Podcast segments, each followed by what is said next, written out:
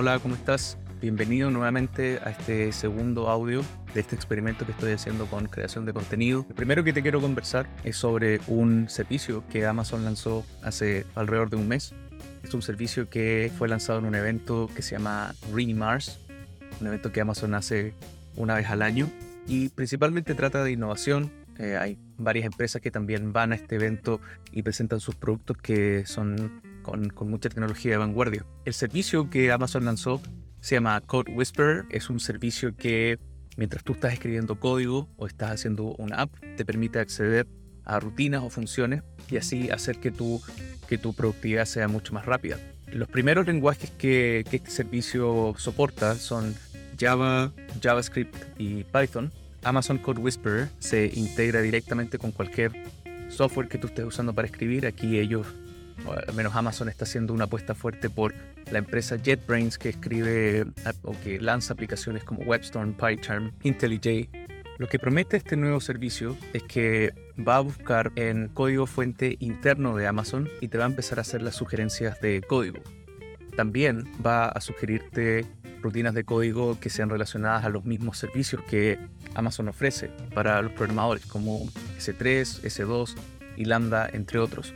También promete buscar en código público y open source. Ahí, por ejemplo, podemos decir eh, sitios como Stack Overflow o el mismo GitHub, en donde se alojan muchísimas librerías eh, que son escritas por los mismos programadores.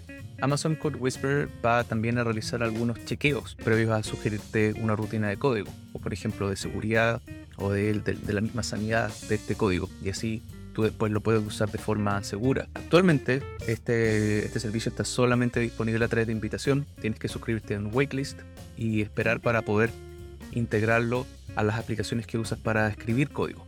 Todas estas nuevas aplicaciones que están saliendo empiezan a levantar algunas preguntas sobre lo correcto que usar estos plugins mientras estás escribiendo código. También desde dónde estás sacando el código que te está sugiriendo, si es que está usando a lo mejor algún código de alguna licencia open source, etcétera, etcétera. También la pregunta es para ti, si tú usarías estas aplicaciones que te sugieren código y si estás ok de que ellas mismas empiecen a aprender de lo que tú escribes. Te dejo esa pregunta y si tienes algún comentario, por favor, escríbelo en este post. Otra de las cosas que he estado aprendiendo bastante el último tiempo eh, tiene que ver con historia. Si es que a lo mejor me sigues desde el primer newsletter, podrás notar que escribía mucho sobre algunos momentos importantes en la historia y bueno, finalmente decidí sacarlo para poder centrarme en el desarrollo de software. Aquí te quería dejar algunas sugerencias si es que te interesa el tema de la historia. A mí en particular me gusta mucho la historia del Imperio Romano, también la historia de la Segunda Guerra Mundial y de la Guerra Fría. Hay un libro que me leí hace más o menos seis meses que se llama Yo Julia, que es de Santiago Postiguillo, el autor español, que relata la historia de, de Julia, la esposa de un emperador romano, y toda la lucha que tuvo que tener para poder llegar al trono de, de, ese, de ese momento. El otro libro se llama La sospecha de Sofía, que es de Pamela Sánchez Gárnica, una escritora también española, que habla de una historia de amor eh, en la Guerra Fría, cuando la Alemania estaba dividida en, dos partes. Son libros muy entretenidos, que son historias de ficción, toman mucho de la, de la historia, obviamente, y que quiero también, al mismo tiempo disfrutar la historia, puede aprender muchísimo de los eventos que pasaron. Otra recomendación es de un canal de YouTube que se llama Academia Play.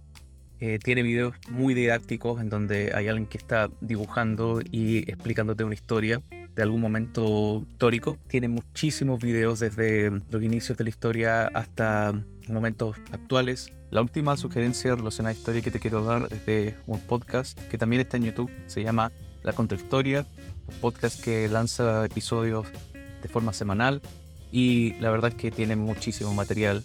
Eh, tiene incluso algunas veces más de un capítulo para discutir de, de un momento histórico.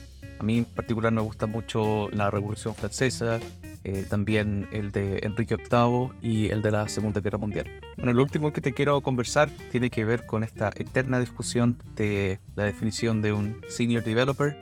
Eh, la verdad es que he tenido muchísimas conversaciones sobre esa definición y qué significa. Algunas veces hablamos del tiempo, otras veces de los, de los skills, de las habilidades. Y de a lo mejor cuántos proyectos has participado, las plataformas que dominas, etc. Aquí yo me quiero centrar en algo que yo considero muy importante de ser senior, que tiene que ver con la capacidad de ayudar a alguien o también de ser un mentor de otra persona. Si desarrollas esa habilidad, estás tocando varias otras áreas que también tienes que desarrollar, como es la de compartir conocimiento, eh, de poder eh, ayudar a alguien, de, guiar a alguien también en lo que es su carrera. Y eh, creo que es una habilidad esencial.